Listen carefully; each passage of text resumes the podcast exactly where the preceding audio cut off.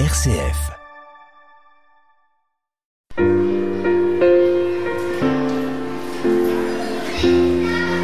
À l'école des saints avec Jean-Luc Mouns sur une RCF Belgique.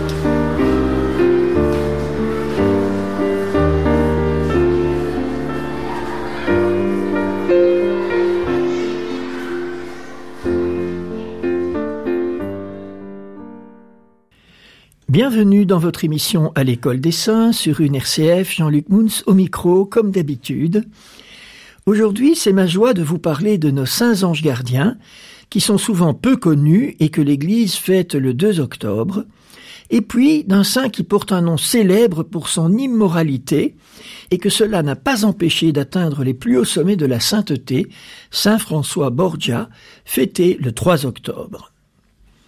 Commençons donc par nos saints anges gardiens, qui sont fêtés le 2 octobre, et dont, en fait, c'est un peu notre fête à tous, car la fête des anges gardiens, et par la grâce de Dieu, nous avons tous un ange gardien, comme l'affirme le catéchisme de l'Église catholique, qui cite Saint Basile.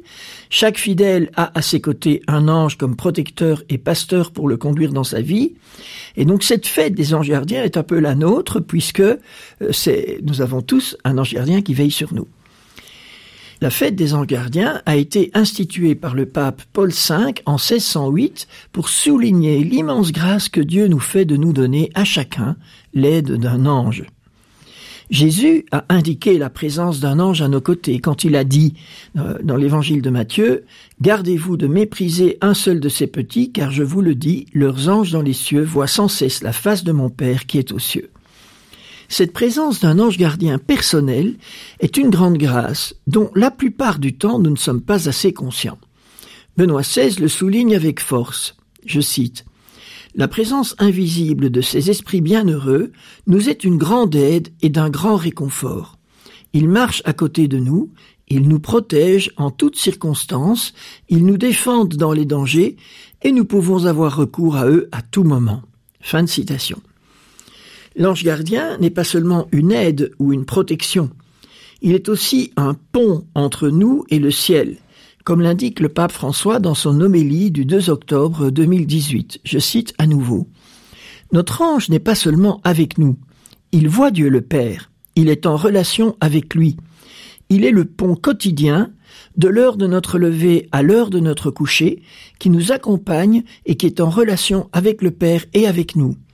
L'ange est la porte quotidienne de la transcendance, de la rencontre avec le Père, parce qu'il regarde le Père, il connaît le chemin.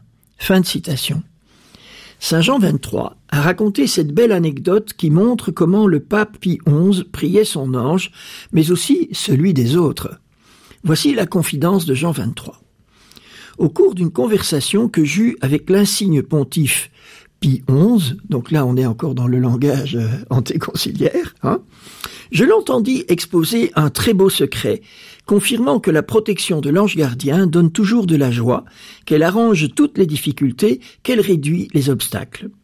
Lorsqu'il m'arrive, me confiait Pie XI, de devoir parler avec quelqu'un que je sais réfractaire au raisonnement et où il est nécessaire de faire appel à une certaine forme de persuasion, je recommande alors à mon ange gardien de mettre au courant de tout l'ange gardien de la personne que je dois rencontrer.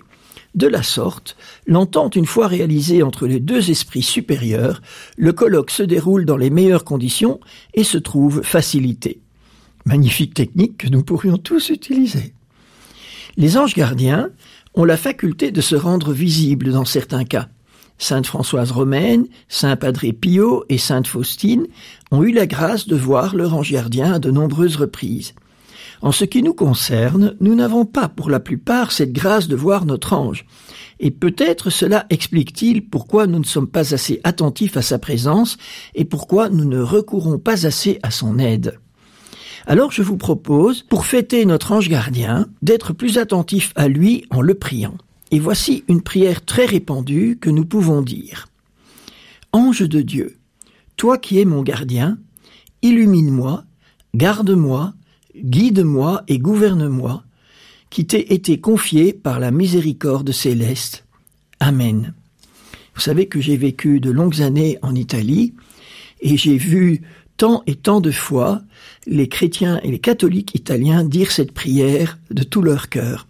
Je pense que c'est une prière qui pourrait nous aider à mieux connaître et à mieux suivre les conseils de notre ange gardien.